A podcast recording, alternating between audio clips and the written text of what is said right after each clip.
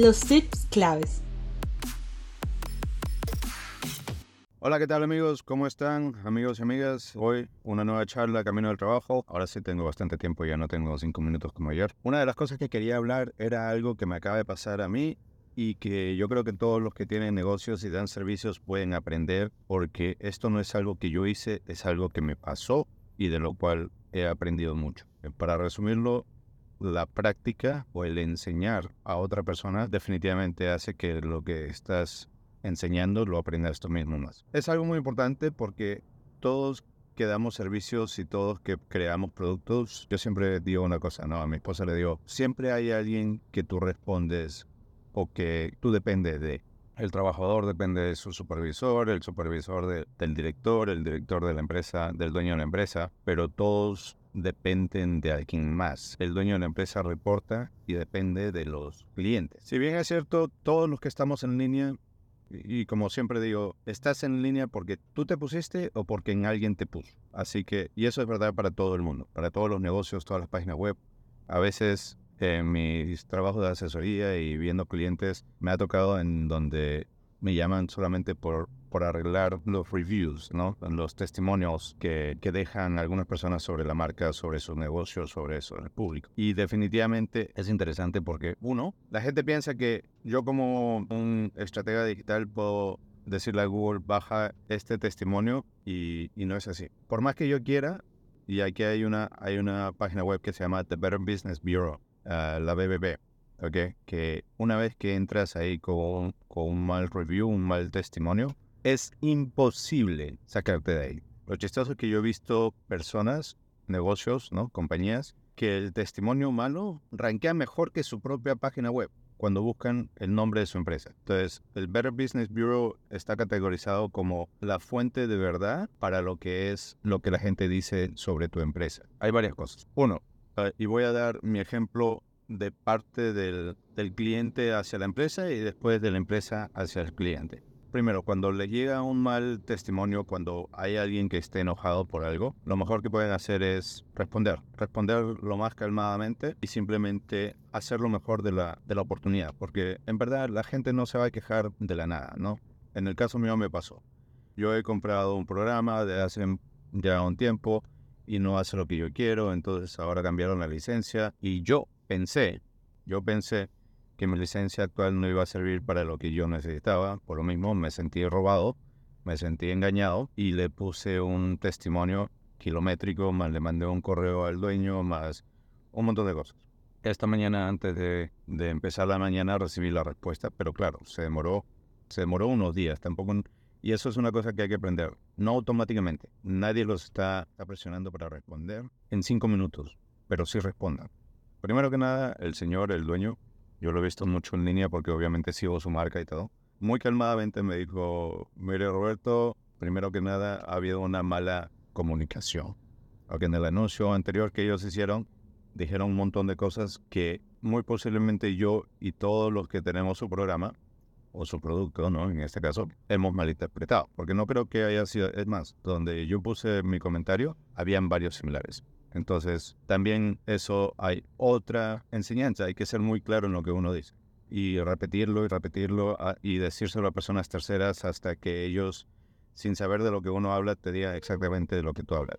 Por ejemplo, yo soy muy bueno para cuando voy a mandar una comunicación, rebotarlo con alguien que no tenga nada que ver con mi marca ni con lo que yo hago y decirle, ¿qué piensa de esto? Pum, se lo lanzo y me dicen exactamente lo que yo quería decir, estoy bien. Si me dicen no entendí, estoy mal. En ningún momento esta persona se disculpó porque tampoco no haya hecho nada malo, pero sí me dejó saber que el mensaje que él lanzó había sido malinterpretado. Y también, en vez de disculparse, hizo algo muy, muy bueno, que es dar importancia a quien soy yo como, como cliente. Y en una frase que me gustó mucho dice, nunca dejaremos mal a nuestros clientes como usted.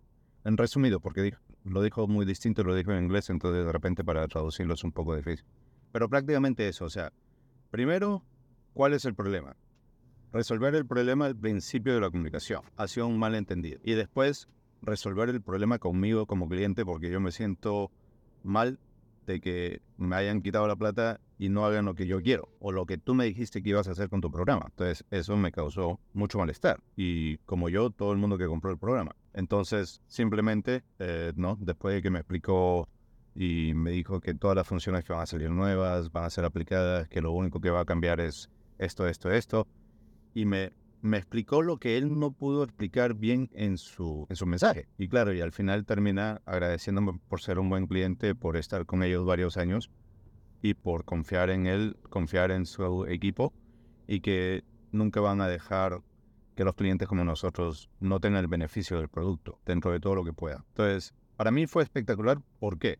Uno, varias cosas que aprender aquí. La comunicación tiene que ser constante, tiene que ser clara. Cuando hay mal, malentendidos, cosas así pasan. Y yo soy el tipo de persona que una vez me pasó algo con otra empresa en donde estos sí no tenían ningún tipo de culpa porque fueron muy soberbios con mi esposa en el teléfono. Y al final cuando llegué a la casa mi esposa estaba en llanto, se sentía mal y me dice, no, me pasó esto, esto y esto.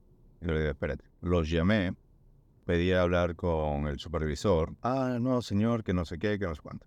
Que no, que de repente su esposa está exagerando. O sea, en ningún momento hicieron lo que, por ejemplo, este muchacho, este señor hizo. Una comunicación clara, sino al revés. Eso solamente encendió más mi ira. Entonces, por el mismo concepto que les acabo de decir, todas las empresas, hasta las mismas empresas, responden a otra empresa o al público. Una de las cosas, agarré, me puse, me puse a buscar en la internet y vi que esta empresa en particular era subsidiario de otra más grande. Oh, no fui al supervisor ni al dueño de la empresa pequeña, fui al supervisor y a las redes sociales de la empresa grande. Les puse mensajes en línea, llamé, me hice sentir, porque obviamente lo que le habían hecho a mi esposa, así haya sido pequeño o grande, igual nadie tiene derecho de ser un patán con un cliente. Y eso tenerlo muy en claro. Cuando cuando me tocó dar uno de los correos que yo les puse, se los puse directamente a esta, a la empresa que había tratado mal a mi esposa.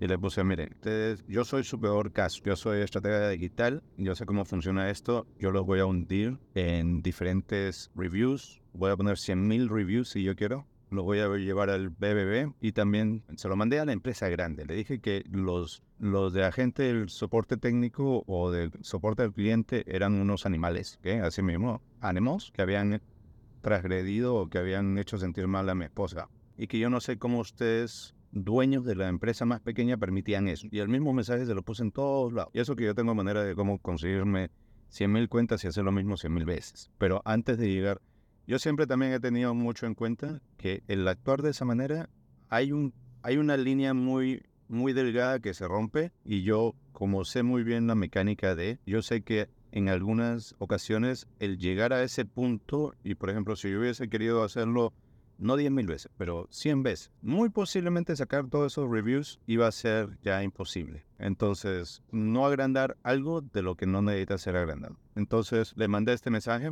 automáticamente, mágicamente, al otro día me llamaron. Señor Rentería. Y yo le digo, sí, aló, ¿Con quién hablo? No, señor Rentería, que somos de una empresa tal, que lo estamos llamando. Y yo le digo, primero que nada, porque obviamente ya me había preparado, ¿no? Me imaginaba que me iban a llamar. Y cuando yo llamase, ya había bajado mi programa que graba mis llamadas. Entonces, antes que ellos me digan esta llamada está siendo grabada, yo le digo, no, esta llamada está siendo grabada. Y la persona que está al otro lado del teléfono, primero, aquí en la Florida, en Miami, es ilegal grabar sin el consentimiento y ni siquiera consentimiento, sin anunciar que está siendo grabada. Y cuando la otra persona escuchó eso, obviamente sabe con quién está hablando, es una persona que conoce.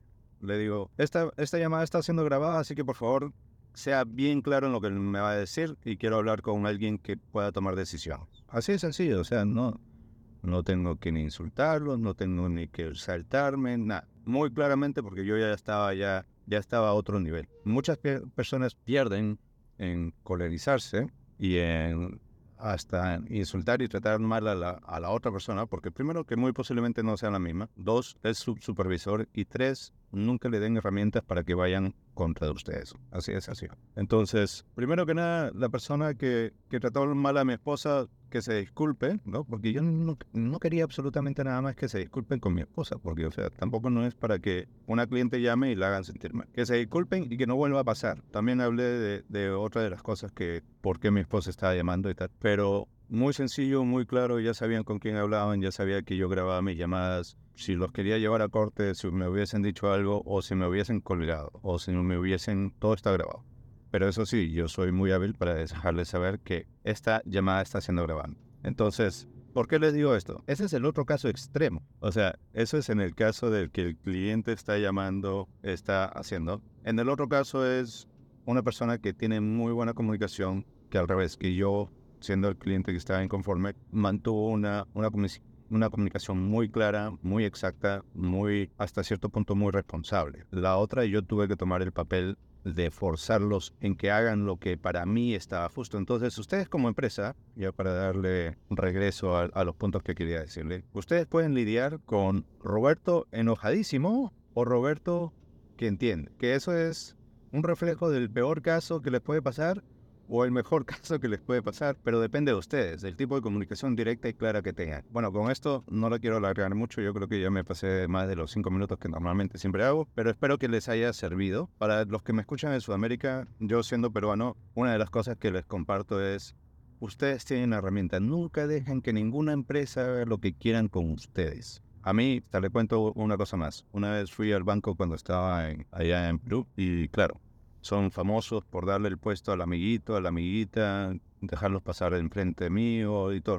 Yo soy, vengo con otra, otro tipo de mentalidad. Yo estaba esperando mi línea, ¿no? Estaba sentado esperando por el asesor del banco ya para, no el cajero, pero el asesor, ¿no? Que uno entra a la oficina de él. Cuando de repente viene un muchacho, entonces el otro lo saluda, ah, se sienta adelante y fue un paso de los cinco minutos. Y yo llevaba a ella una hora. Y no hay cosa más que me enoje que alguien sea dueño de mi tiempo. No, yo decido cómo y cuándo gasto mi tiempo y no nadie es dueño de mi tiempo, al menos que yo le dé ese poder a alguien. Pero que me quiten tiempo a mí significa que me quiten vida. Yo dije, ah, ok, llevo aquí una hora, esta persona llegó hace cinco minutos, perfecto. No voy a gastar una hora, voy a gastar dos. Me fui, pedí hablar con el gerente del banco ya ustedes más o menos ven qué tipo de persona soy. A mí me gustan las cosas claras. Fui a hablar con el gerente del banco. Al principio el gerente no entendía por qué yo quería hablar con él ni la asistente, porque obviamente no creo que nadie se queje de sobre estas cosas. Pero yo sí fui muy claro con él y me dice, la asistente me dice, ¿para qué desea hablar con el señor? Y yo digo, tengo una queja formal, una queja formal, pero tenemos otra persona que puede asistirlo con esto. ¿Y cuál es su queja?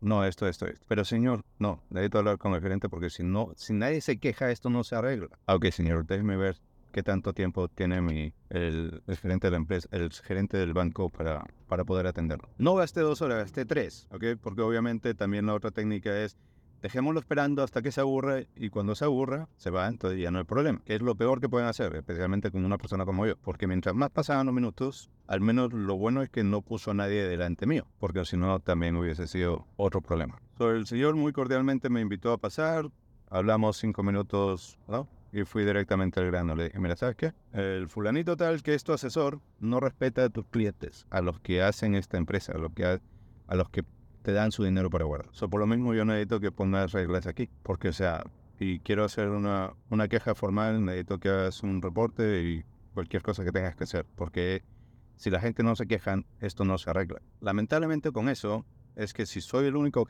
quejándome y nadie más se queja, las cosas nunca cambian. Pero si tú sabes cómo pedir las cosas y pedirlas con firmeza, porque especialmente para y esto también aprendan para sus clientes. El cliente que paga, ordena. Ahora, eso de que el cliente siempre está en la razón, no, pero el cliente es la persona que nosotros dependemos. Por eso, en el primer, primer ejemplo, yo no estaba en la razón porque yo había malentendido.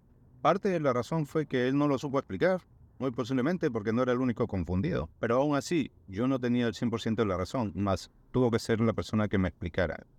El dueño de la empresa, su trabajo fue explicarme y darme la seguridad que lo que yo estaba pensando no era. So, cuando nosotros vamos a plantear una queja, un enojo, ustedes también tienen que verlo de ese punto de vista. Tienen que ser muy, muy hábiles en las comunicaciones con sus clientes porque los clientes al final son los que hacen que su empresa crezca. Mientras más clientes tengan, mejor. Y hay un número que dice siete veces menos probable que una persona que se haya sentido bien te deje un testimonio. Es siete veces probable más que la persona que se haya sentido mal o estés conforme con tu servicio, te deje un testimonio. Entonces, es más fácil que una persona no le gusta tu producto, te deje un review, a que una persona que se le gustó. Así que, bueno, son varias cosas que he tocado, espero que les ayude y suerte y bendiciones para todos. Cuídense. Chao. Muchas gracias por haber participado del capítulo de Arranca Digital. Si te gustó o encontraste interesante el contenido, compártelo y síguenos en nuestras redes sociales. Hasta pronto.